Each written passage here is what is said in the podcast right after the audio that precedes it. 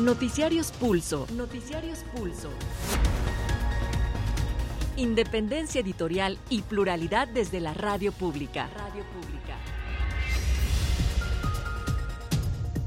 Información que gira en torno al mundo. A nuestro mundo. Nuestro mundo. Continúa la crisis de gobernabilidad en Nuevo León. Samuel García oficializa que no continuará en la campaña presidencial como candidato de Movimiento Ciudadano y reitera que regresa al cargo de gobernador constitucional.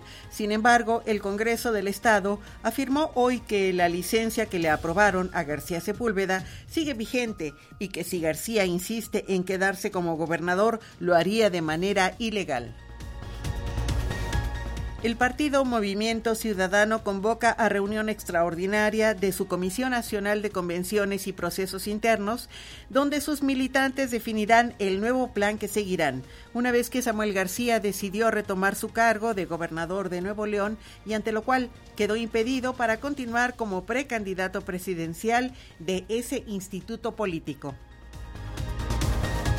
Dirigentes de oposición critican al gobernador Samuel García, al que responsabilizan de provocar una crisis constitucional en Nuevo León. Afirman que el mandatario local no es un demócrata ni un gobernador con sensatez, madurez y prudencia.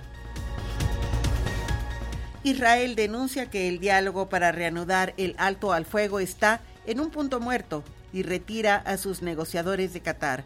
Por su parte, el grupo extremista palestino Hamas asegura que no intercambiará más prisioneros hasta que no termine la guerra.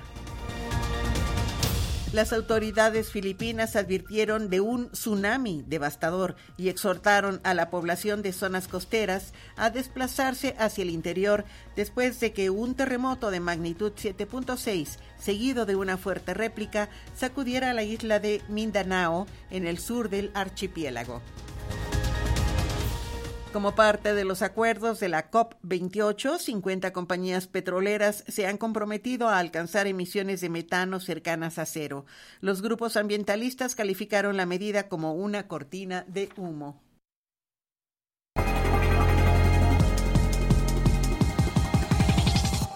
¿Qué tal? ¿Cómo está usted? Muy buenas tardes. Esto es Pulso Sabatino y este es el detalle de la información. Samuel García Sepúlveda emitió un acuerdo donde oficializó que no continuará en la campaña presidencial como candidato de Movimiento Ciudadano y reiteró que regresó al cargo de gobernador constitucional de Nuevo León.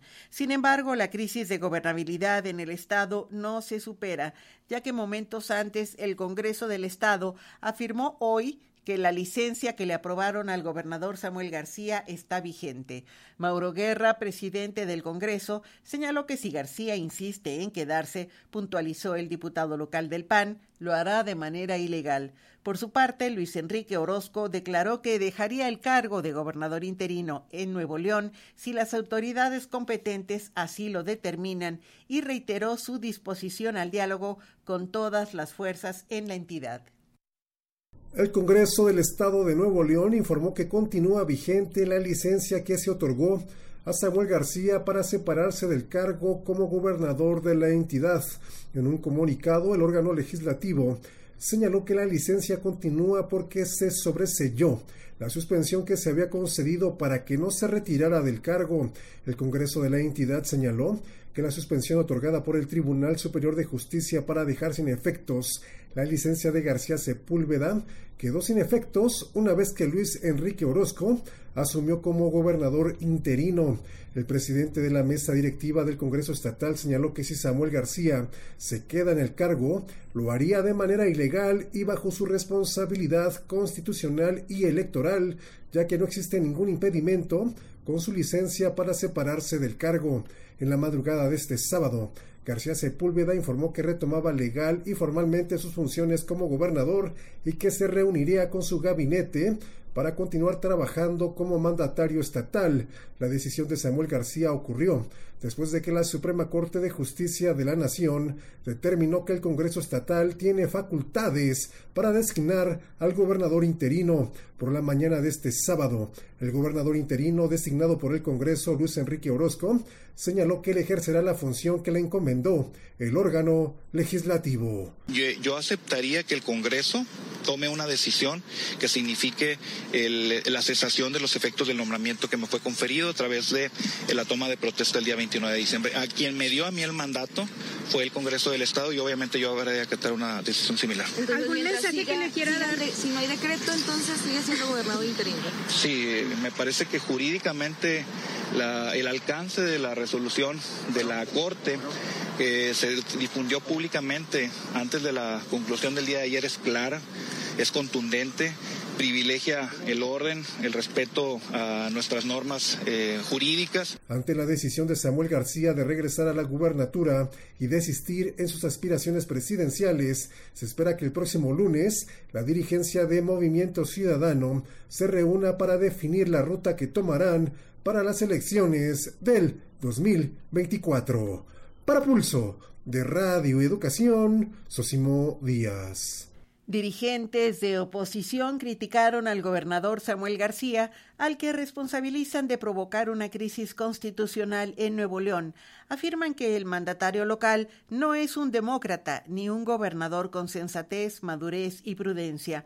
A través de redes sociales, el dirigente nacional del partido Acción Nacional, Marco Cortés, aseguró que tanto Morena como Movimiento Ciudadano pusieron al borde de una crisis constitucional a Nuevo León. Señaló que hay miedo en Samuel García, que prefirió quedarse para que no saliera a la luz pública toda la corrupción de su gobierno y reclamó al emesista que ser gobernador no es un juego. Exigimos que ahora sí atienda inmediatamente los crecientes problemas de violencia, inseguridad, transporte público, agua potable y del estancamiento económico agravados por su caprichosa actuación. Por su parte, el dirigente nacional del PRD, Jesús Zambrano, reconoció el fallo de la Suprema Corte de Justicia de la Nación que ordenó que Enrique Orozco asumiera el cargo como gobernador interino y la calificó como una derrota para el presidente Andrés Manuel López Obrador y para Samuel García, para tratar de desbarrancar a Xochil Gálvez. Asimismo, el senador Emilio Álvarez y Casa Longoria indicó que Samuel García no puede regresar a su cargo como, como gobernador, ya que es el Congreso local el que debe de decidir cómo lo ha sentenciado la autoridad anteriormente, si retira o no la licencia. Apuntó que la Constitución de Nuevo León y la Suprema Corte de Justicia eh, de la Nación lo confirmó. Señala que el Congreso otorga permiso para ausentarse del cargo como gobernador y es el mismo Congreso el único que puede revertir ese permiso. Entonces, no procede que Samuel García decida por sí mismo reasumir el cargo si el Congreso no lo ha aprobado. El panista Santiago Krill aseguró que Samuel García no es un demócrata ni un gobernador con sensatez, madurez y prudencia. La precandidata presidencial del Frente Amplio por México, Xochil Gálvez, afirmó que Nuevo León no merece esa falta de respeto. La precandidata del Frente Fuerza y Corazón por México, Xochil Gálvez, señaló que las acciones que ha realizado Samuel García son una falta de respeto para el pueblo de Nuevo León. Gálvez comentó lo anterior al referirse a la licencia y posterior retorno de Samuel García como gobernador de la entidad.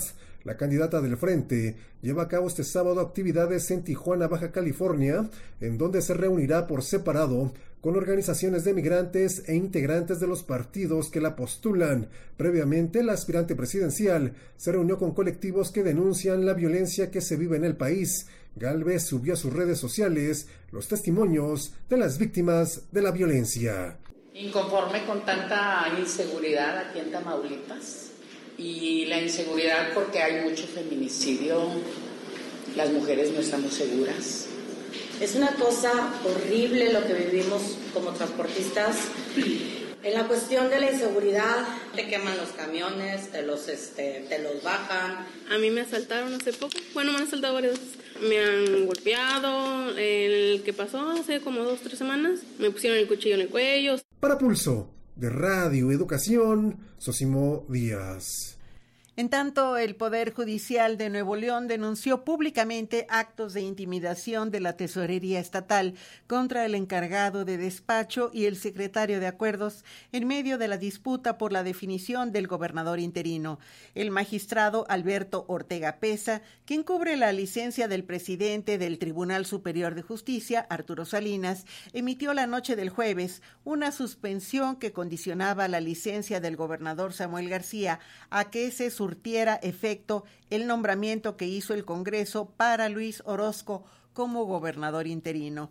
En las recientes 48 horas, tanto el magistrado Alberto Ortega Pesa, encargado de los asuntos del Tribunal Superior de Justicia, como el licenciado Miguel Ángel Servando Pruneda González, secretario general de Acuerdos de la Presidencia, han recibido constantes llamadas y mensajes con el objeto de intimidarlos e influir en sus decisiones jurídicas, señaló hoy el Poder Judicial en un comunicado. A pesar de que ninguna amenaza o advertencia de peligro puede afectar la acción de los jueces o del sistema de justicia, es trascendente dar a conocer que los actos intimidatorios refieren procedimientos administrativos de sanción por parte de la Secretaría de Finanzas y Tesorería General del Estado y la Subsecretaría de Administración Tributaria de Nuevo León.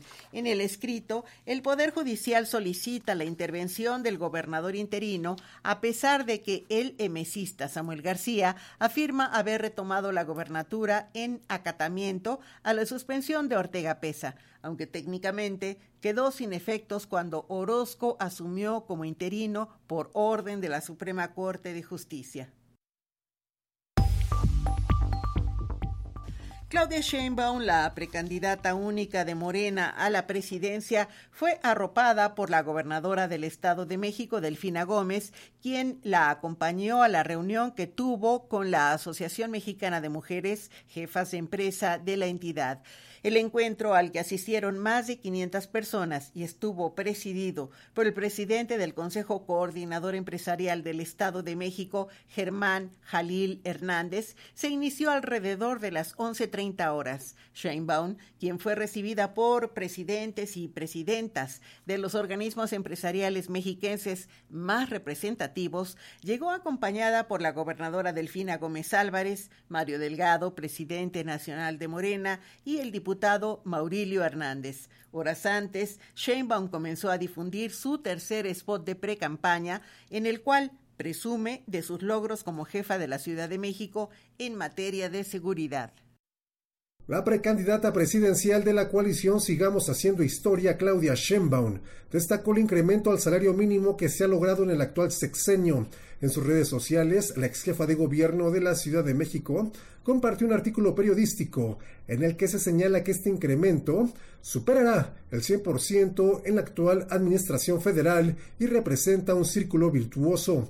Sheinbaum Pardo también señaló en sus redes sociales que durante su gestión al frente del gobierno de la Ciudad de México se redujeron en más de la mitad los delitos de alto impacto. La aspirante presidencial señaló que esta reducción se logró con una estrategia integral basada en cuatro ejes, atención a las causas, más y mejor policía, inteligencia e investigación y coordinación. Cuando llegué a la jefatura de gobierno, estábamos en el peor momento de inseguridad en la Ciudad de México. En cuatro años disminuimos en más de la mitad los delitos de alto impacto. Homicidio, robo en transporte público y robo de vehículo, entre otros. Para Pulso, de Radio Educación, Sosimo Díaz. El Aeropuerto Internacional de la Ciudad de México anunció hoy por la mañana que la carpeta asfáltica de la pista 05 derecha 23 izquierda, que estaba programada para abrirse a las 7 horas, carecía de la calidad adecuada, por lo que decidió suspender los vuelos en esa área durante algunas horas, lo que afectó a algunos de los vuelos programados. En su cuenta de redes sociales, el aeropuerto capitalino detalló que la reparación de esa pista estuvo a cargo de la empresa Laboratorio de Ingeniería y se reabrió poco después de mediodía, aunque admitió que hubo 24 vuelos demorados. Por su parte, el Aeropuerto Internacional de Monterrey está colapsado desde ayer por la noche por un banco de neblina, por lo que las autoridades decidieron desviar algunos vuelos de llegada y cancelaron durante varias horas los de salida. Además de esa contingencia que causó molestia entre los usuarios, hoy por la mañana se registró un incendio en un restaurante de la Terminal C que debió ser cerrada. Finalmente, a las 9.30 de hoy, el Aeropuerto Internacional de Monterrey reanudó operaciones al mínimo, aún con niebla en la zona. Autoridades de la Ciudad de México entregaron el edificio Centauro, ubicado en la colonia Doctores, alcaldía Cuauhtémoc, como parte del programa de reconstrucción de la Ciudad de México tras los sismos del 2017. La Comisión para la Reconstrucción de la Ciudad de México lleva el 95% de trabajo en 21.109 viviendas que resultaron dañadas tras el sismo del 19 de septiembre de 2017. Así lo dio a conocer Yavneli Maldonado, comisionada para la reconstrucción en la Ciudad de México, quien participó en la entrega del edificio Centauro, ubicado en la calle Doctor Lucio 102, en la colonia Doctores de la alcaldía Cuauhtémoc. Es el inmueble número 328 en ser entregado. Quiero informarles a todos que este es el edificio número 328 que entrega el gobierno de la ciudad. Y también quiero aprovechar para comentar que actualmente en el programa de reconstrucción, de manera conjunta con el Instituto de Vivienda y, la Comisión para la Reconstrucción, estamos atendiendo 21.109 viviendas y que únicamente quedan por iniciar 935. Quiero aprovechar para agradecer la paciencia que nos tuvo la gente en el proceso de reconstrucción de Centauro. Por su parte, el jefe de gobierno, Martí Batres Guadarrama, destacó la seguridad de esta construcción, que consta de 60 acciones de vivienda y 8 locales comerciales. Dijo que las familias regresan a un lugar seguro y destacó que para 2024 el presupuesto del Instituto de la Vivienda Capitalino tendrá un incremento de más de mil millones de pesos. Al Instituto de Vivienda estamos aumentando el presupuesto en más de mil millones de pesos es el aumento más significativo de los que estamos realizando.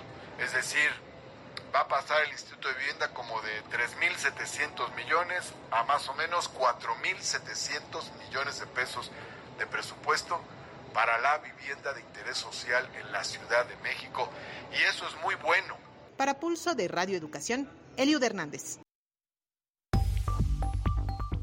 La madrugada de este sábado se registró una explosión en la colonia Huautla de las Salinas, en la alcaldía Azcapotzalco, la cual causó dos muertes. La Secretaría de Gestión Integral de Riesgos y Protección Civil informó que la explosión se debió a la acumulación de gas al interior de una nave industrial con techumbre metálica ubicada en Eje 4 Norte y Norte 45. El incendio y la fuga de gas fueron controlados por elementos del heroico Cuerpo de Bomberos. Personal de Protección Civil de Azcapotzalco informó que la remoción de escombros demorará varias horas. Habitantes del pueblo de Joco y activistas llevan a cabo una acción pública para continuar levantando la voz contra los impactos negativos que la torre mítica ha generado. Habitantes del pueblo de Joco, activistas y defensores de la organización Proyecto de Derechos Sociales y Culturales PRODESC llevan a cabo la acción pública Joco Pueblo Vivo sigue en resistencia en la Plaza Alborada que se ubica enfrente de la Torre Mítica en la calle de Mayorazgo en la alcaldía Coyoacán. El abogado coordinador del área de proyecto de justicia transnacional de Prodesc, Juan Antonio López, dijo a Radio Educación que para 2024 tienen proyectado tener respuestas de dos amparos. El primero por la falta de consulta que ya fue interpuesto y el segundo por la defensa del derecho humano al agua. Bueno, pues desde Prodesc estamos acompañando en varias acciones, eh, tanto organizativas como de litigio, como jurídicas, una de ellas es un amparo, uno de los dos amparos que se tienen precisamente por eh, la falta de consulta al pueblo de Joco para la construcción de, este proyecto Mítica. Eh, el otro amparo que estamos eh, iniciando y que vamos a presentar en próximos días es un amparo por la afectación al derecho al agua al pueblo de Joco derivado precisamente de la construcción de este, de este mega, megaproyecto ¿no? como Mítica, el cual está afectando este, pues, el, el acceso al agua eh, para, la, para las personas que habitan el pueblo de Joco, para los integrantes del pueblo de Joco. Con el hashtag Joco Resiste se llevan a cabo múltiples acciones hasta las 4 de la tarde. Una de ellas, la instalación de un tendedero con mensajes de solidaridad de otros pueblos afectados por la gentrificación. Además, arribará una comparsa desde el pueblo de Joco hasta la Torre Mítica. El abogado Juan Antonio López de Prodesc aseguró que hay intereses corruptos en este caso. Eh, nosotros estamos proyectando para el año que entra ya empezar a tener resultados. Eh, hemos tenido aquí, desgraciadamente, como, como en muchos de estos proyectos, eh, tenemos la participación corrupta de muchas autoridades, porque no se puede decir de otra manera. en el amparo que presentamos desde Prodex por la falta de, consulta al, al, pueblo de Joco, eh, las autoridades se atrevieron a negar las autorizaciones o los permisos otorgados. En el amparo las autoridades eh, dijeron que no era cierto el, acto reclamado, o sea que ellos nunca entregaron ningún permiso ni ninguna autorización. Y desgraciadamente esto, esto hace que se vaya retrasando un poco más el acceso a la justicia porque eh, tuvimos que ofrecer nuevas pruebas, el juzgado de distrito no nos las quiso admitir. Por parte de las y los vecinos se espera recibir el apoyo de colectivas aliadas que luchan por sus recursos naturales y por la protección de las costumbres de sus pueblos. Para Pulso de Radio Educación, Eliud Hernández. Este viernes se conmemoró el Día Mundial del SIDA, que tiene el objetivo de apoyar a las personas que viven con el VIH y de recordar la importancia de proveer con información, servicios de pruebas, prevención y tratamientos, así como recordar a las que han fallecido por esta enfermedad. Y es que a pesar de los avances científicos para tratar el SIDA, los contagios continúan aumentando a más de cuatro décadas de iniciada esta pandemia.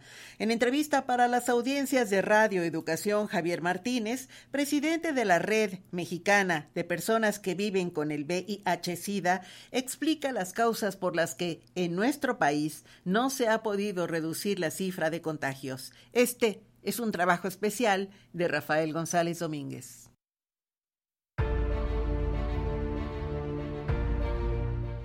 Han transcurrido 40 años desde que se diagnosticó el primer caso de SIDA en nuestro país.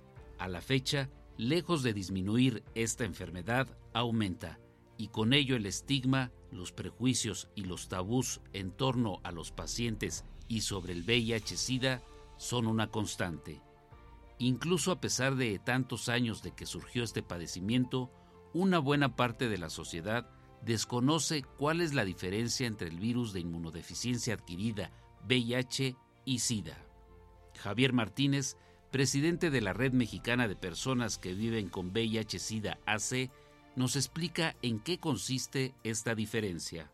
VIH es el virus de la inmunodeficiencia humana. ¿Qué quiere decir esto? Que es el que origina que la enfermedad de SIDA, que ya se define como en una parte avanzada de los signos y síntomas de la enfermedad. Porque puede haber personas que se están controlando y son personas que viven con VIH, pero cuando empiezan a desarrollar signos o síntomas y con estudios de laboratorio y con revisiones clínicas les clasificamos en algunas áreas, entonces vamos diciendo que va desarrollando SIDA. Y regularmente lo que llevamos es SIDA, es la última fase de la enfermedad de una persona que ha vivido con VIH.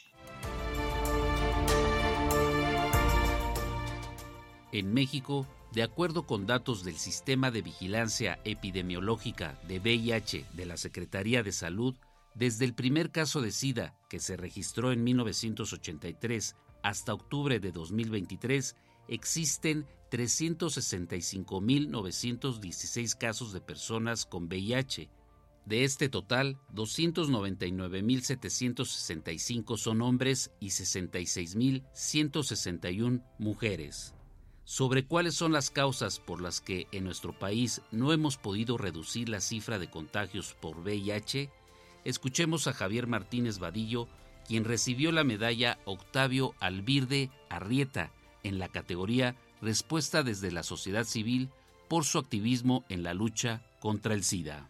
Desafortunadamente, desde finales de los ochentas, no hemos podido seguir educando en sexualidad humana, porque si hoy tuviéramos una adecuada educación en la sexualidad, nuestras niñas, nuestros niños, nuestros adolescentes tardarían en iniciar su vida sexual. Y en el momento en que iniciaran su vida sexual estarían protegiéndose. Y no solamente de VIH, se estarían protegiendo de embarazos no deseados, se estarían protegiendo de adquirir alguna infección de transmisión sexual. Entonces, en cuestiones de políticas públicas, debemos de seguir empujando que haya una currícula verdaderamente efectiva de acompañamiento en las aulas, desde el kinder, primaria, secundaria y hasta las licenciaturas. Pero es un tema donde desafortunadamente la doble moral, los grupos ultraconservadores tienen una gran responsabilidad ellos, por lo cual seguimos teniendo estos casos en aumento.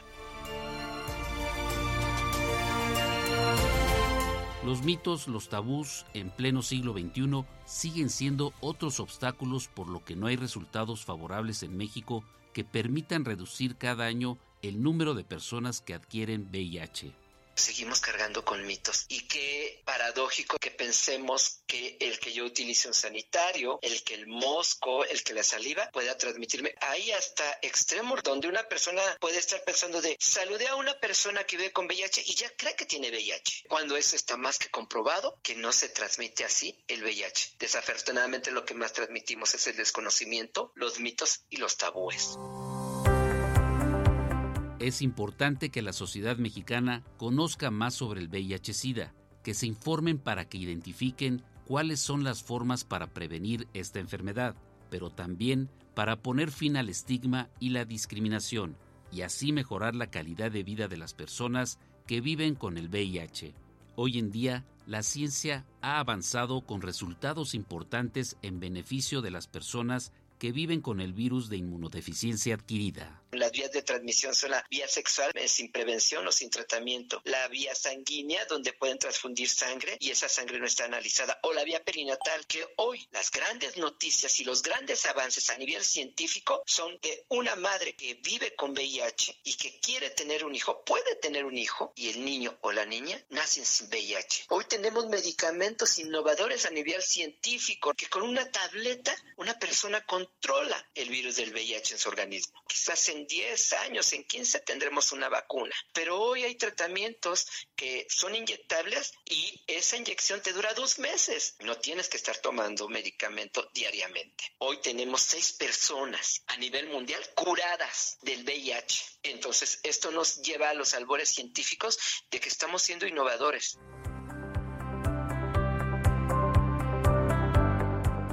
Este año, las actividades por el Día Mundial del SIDA, que se conmemora el primero de diciembre, llevó como lema que lideren las comunidades, dado que el cambio no depende de un momento, sino de un movimiento.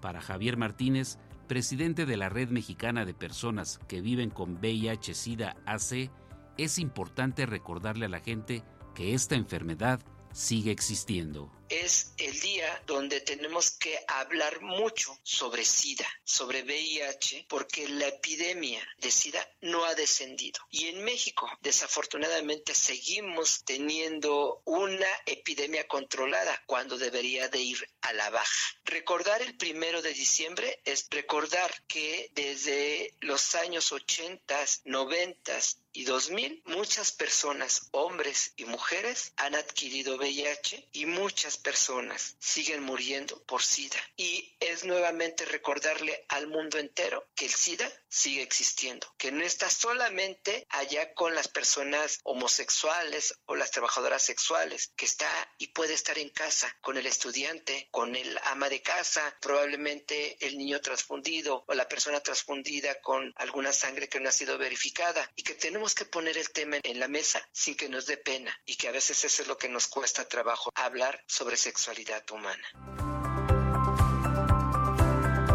La Red Mexicana de Personas que Viven con VIH-Sida AC trabaja en la prevención de esta enfermedad, participa en ferias de la salud con pruebas rápidas y ofrece apoyo y orientación a personas con VIH.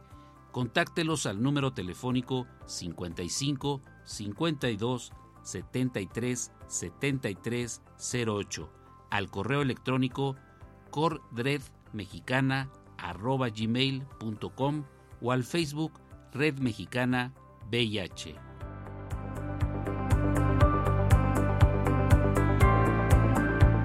Para Pulso de Radio Educación, Rafael González Domínguez.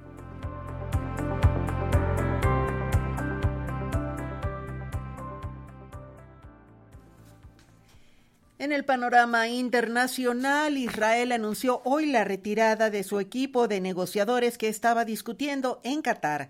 La posibilidad de reactivar la tregua con el movimiento islamista palestino Hamas, al afirmar que las conversaciones atraviesan ahora mismo un punto muerto sobre las circunstancias de nuevos intercambios entre rehenes y prisioneros. La oficina del premier israelí indicó en un comunicado que la organización extremista Hamas no cumplió su parte de acuerdo que incluía la liberación de todos los niños y mujeres con base en una lista entregada a Hamas y aprobada por ese grupo. Por su parte, el grupo extremista palestino Hamas asegura que no intercambiará más prisioneros hasta que no termine la guerra. Israel y Hamas reanudaron los combates tras el vencimiento de la tregua de una semana, medida por Qatar Egipto y Estados Unidos con acusaciones, mediada, disculpe usted, mediada por Qatar, Egipto y Estados Unidos, con acusaciones cruzadas entre las partes por el reinicio de las hostilidades y pedidos de la comunidad internacional para un nuevo cese humanitario. Las autoridades filipinas advirtieron de un tsunami devastador y exhortaron a la población de zonas costeras a desplazarse hacia el interior después de, que un terremoto de magnitud 7.6, seguido de una fuerte réplica, sacudiera la isla de Mindanao en el sur del archipiélago. Las autoridades filipinas han activado la alerta de tsunami en parte de Mindanao, en el sur, tras registrarse un seísmo de 7,6 grados, y han pedido a los residentes de las poblaciones costeras evacuar sus hogares. Se espera un tsunami destructivo con olas de alturas potencialmente mortales, apuntó en un comunicado el Departamento Filipino de Sismología. El Servicio Geológico de Estados Unidos localizó el hipocentro a 32 kilómetros de profundidad y unos 21 kilómetros al sureste de la localidad de Hinatuan, con más de 40.000 habitantes. Japón también activó la alerta de tsunami.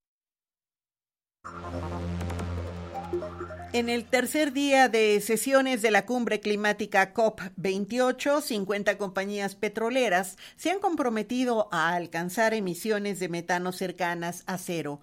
Los grupos ambientalistas calificaron la medida como una cortina de humo. De con Euronews. 50 compañías petroleras que representan casi la mitad de la producción mundial se han comprometido a alcanzar emisiones de metano cercanas a cero como parte de los acuerdos de la COP28. Los grupos ecologistas calificaron la medida como una cortina de humo. Hasta ahora cerca de 116 países se han comprometido a triplicar la capacidad instalada renovable y duplicar la mejora de la eficiencia energética de aquí a 2030. La Unión Europea se ha comprometido a invertir 2.300 millones de euros en los próximos dos años para apoyar la transición energética en la región y en el mundo. And we must use less energy to produce the products and the services we need. And the world's cheapest energy source are renewables. El presidente de la cumbre ha sostenido que contar con el apoyo de la industria es crucial para reducir drásticamente las emisiones de gases de efecto invernadero. La directora de Justicia Energética del Centro para la Diversidad Biológica afirmó que los compromisos para reducir el metano son significativos, pero abordan el síntoma y no la fuente. El Organismo Internacional de la Energía Atómica confirmó una nueva desconexión de la planta nuclear de Zaporilla, la octava desde el inicio de la guerra, lo que la puso en riesgo de un accidente nuclear. La central nuclear ucraniana de Zaporilla, tomada por los rusos, estuvo durante la noche al borde de un accidente nuclear, debido a un corte temporal del suministro eléctrico. La información fue revelada el sábado por el operador ucraniano Energoatom. Anoche hubo un apagón total en la planta de Zaporilla, dijo Energoatom en las redes sociales. Dos líneas eléctricas que alimentaban la central fueron cortadas, una de ellas por un ataque aéreo, según detalló el operador. Posteriormente se estableció el suministro. Aunque el incidente puso en riesgo el buen funcionamiento de la planta, afirmó Energoatom, hasta el punto en que quedó al borde de un accidente nuclear y radiológico. Por su parte, la administración rusa de la central reconoció que la alimentación eléctrica externa se vio cortada, pero aseguró que no se produjo ninguna vulneración de sus condiciones seguras de explotación. En un comunicado, la Agencia Internacional de Energía Atómica indicó que la planta quedó privada temporalmente de electricidad durante la noche. Según la agencia, se trata del octavo corte eléctrico de este tipo desde el inicio de la invasión rusa en febrero del año pasado. La Fiscalía rusa ha añadido una nueva imputación por delito de vandalismo al opositor Alexei Navalny, que ya está cumpliendo una pena de más de 30 años de cárcel tras ser señalado de delitos como el de extremismo, que el activista ha denunciado como una persecución política. El líder opositor Alexei Navalny ha recibido nuevos cargos de la Fiscalía rusa. Navalny, de 47 años, cumple actualmente más de 30 años de cárcel tras ser declarado culpable de delitos como extremismo. En comentarios transmitidos a sus allegados, Navalny dijo que había sido acusado en virtud del artículo 214 del Código Penal ruso, que contempla los delitos de vandalismo. Ni siquiera sé si describir mis últimas noticias como tristes, divertidas o absurdas, escribió a través de su equipo en redes sociales. Opinión y análisis de los hechos noticiosos. Una mirada diferente con Edmé Domínguez. La doctora Edmé Domínguez Reyes, profesora emérita en Relaciones Internacionales y Género en la Universidad de Gotemburgo, analiza el encuentro feminista de Latinoamérica y el Caribe que se realizó en El Salvador del 22 al 25 de noviembre. Siempre he presumido a mis estudiantes de género o de estudios latinoamericanos que el movimiento feminista latinoamericano es el mejor organizado, el que más moviliza, el más fuerte del mundo. Hay varias maneras de comprobarlo. Una es asistir a una manifestación feminista en alguna ciudad latinoamericana el 8 de marzo. La otra es participar en el Encuentro Feminista Latinoamericano, el foro más paradigmático del movimiento que se celebra cada tres años en algún país del continente. Yo fui una de las 1.700 participantes al encuentro en San Salvador del 22 al 25 de noviembre pasado. Estos encuentros son realmente históricos y marcan las fases del movimiento desde 1981, cuando se celebró el primero en Bogotá, Colombia. No se trata de congresos con delegaciones oficiales que representen gobiernos, son foros de encuentro de organizaciones de base de todo el continente. Ahí se debaten los temas que ocupan a las feministas de estos países en cada momento y donde se van coordinando, delineando redes de identidad o de lucha como la de mujeres indígenas, mujeres negras o la de mujeres lesbianas o trans, así como la de trabajadoras sexuales. Ahí se relatan y comparten experiencias y estrategias para temas como el de lucha contra la violencia de género o por la legalización del aborto. Pero son también foros donde se discuten las diferencias y se relajan las tensiones. Son encuentros de reconocimiento de diferencias, pero también de búsqueda de puntos de coincidencia y sobre todo momentos de inspiración colectiva, de recargar batería en los momentos de crisis o frustración en los contextos nacionales de las participantes, como por ejemplo ahora con la situación de Argentina, Nicaragua o El Salvador. Los temas que se discutieron en las llamadas asambleas iban desde los retrocesos democráticos y fundamentalistas hasta la transformación de modelos económicos hegemónicos, pasando por la protección de las defensoras de derechos humanos, disidencias sexuales o del territorio, la lucha por el aborto libre y legal, por las sexualidades diversas y emancipatorias, por la defensa del cuerpo, la tierra y el territorio, las ecofeministas, por la lucha contra las violencias de género, por los feminismos decoloniales y antirracistas, por las divisiones dentro de los debates feministas y por el rol del arte y la cultura en la transformación feminista. Cada asamblea debatió por dos días estos temas y confluyó en recomendaciones concretas que se presentaron en la asamblea final. Aparte de las asambleas, se dieron muchos talleres, paneles de discusión, presentación de libros y revistas sobre infinidad de temas. Si en encuentros anteriores el tema de la violencia de género había predominado, con las campañas Ni una menos, en este predominó bastante la preocupación por los retrocesos el backlash que muchos movimientos están experimentando y no solo en los regímenes dictatoriales o autoritarios, pero también hubo muchas propuestas de cómo seguir adelante. Entre ellas, por ejemplo, a nivel económico, la de dar visibilidad a las alternativas que ya existen como cooperativas feministas de producción de café y nuevos sistemas monetarios a pequeña escala en regiones rurales indígenas, así como la necesidad de buscar nuevos modelos económicos que se centren en la vida y no en el lucro, y la de apropiarse de fechas simbólicas como la del primero de mayo. Uno de los logros de este encuentro fue también el superar los debates ya existentes entre el movimiento transgénero y muchos movimientos feministas de la región, superarlo en el sentido de incluir estos movimientos trans e incentivar a la discusión, al diálogo entre ellos. En este sentido, las conclusiones apuntaron hacia la defensa de los espacios trans incluyentes y por acabar con la patologización de las diferencias. Esto no quiere decir que estas discusiones no sigan a nivel de cada país, pero sí que a nivel del movimiento continental la exclusión no está permitida.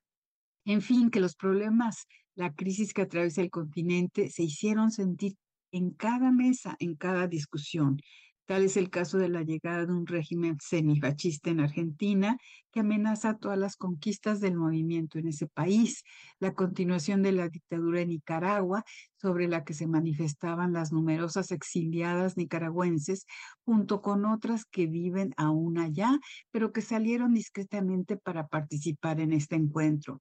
La preocupante situación en Guatemala, donde la oligarquía más racista del continente se niega a ceder el poder que han perdido en las elecciones, o la semidictadura en El Salvador mismo, donde el pretexto de la lucha contra la criminalidad le ha dado armas al gobierno para arrasar con la oposición que se atreve a enfrentársele.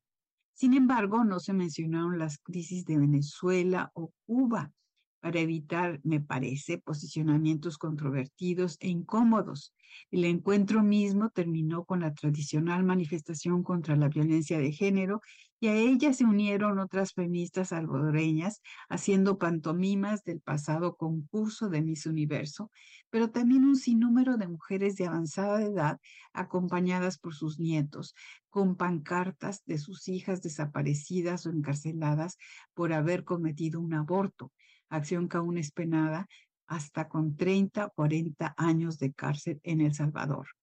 A nivel internacional, si bien se hizo mucho énfasis en la solidaridad con las mujeres palestinas, dada la masacre que la ofensiva israelí está provocando en Gaza, no se mencionó a las mujeres iraníes, víctimas de una represión feroz por haberse atrevido a cuestionar al régimen, o de las mujeres afganas con toda la opresión que el régimen talibán significa para ellas. Sin embargo, estos encuentros siguen siendo una fuente de energía que le carga las baterías a cualquiera que participe en ellos y siguen siendo la muestra de un movimiento extremadamente diverso, pero maduro y consolidado, como ya lo había dicho el más vigoroso del mundo. Para Radio Educación desde Suecia les habló Edmé Domínguez Reyes.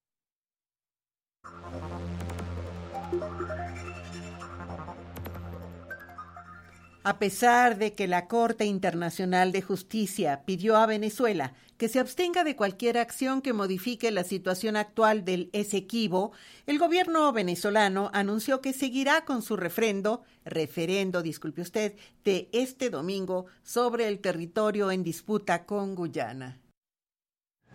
Venezuela celebra este domingo un referéndum sobre el Esequibo, un territorio rico en petróleo y minerales en disputa con Guyana. ¿Qué implicaciones tendrá esta elección en el diferendo territorial entre ambos países? Te contamos. Lo primero es que esta consulta no es vinculante, es decir, no tendrá ninguna implicación legal ni debería llevar como denuncia Guyana a una adhesión forzosa del territorio a Venezuela. Son cinco preguntas que abarcan el rechazo a un laudo de 1899 que fijó la frontera del país con Guyana, además de apoyar el Acuerdo de Ginebra de 1966 que estipula una salida negociada. También consulta la creación de una provincia venezolana llamada Guayana Esequiba y sobre la de otorgar nacionalidad a sus habitantes. Radio Educación presentó Noticiarios Pulso. Noticiarios Pulso. Independencia editorial y pluralidad desde la radio pública. Radio pública. Información que gira en torno al mundo. A nuestro mundo. Nuestro mundo. Participamos en Pulso Sabatino en la coordinación de la información Elsa Cruz y Tomás Domínguez, en la grabación y edición digital Luis Ernesto López, en los controles técnicos Arturo Mendoza, en redes sociales Tania Nicanor, Fernanda López y Roberto Hernández, y en la lectura de la información Patricia Yaguno. Gracias y buenas tardes.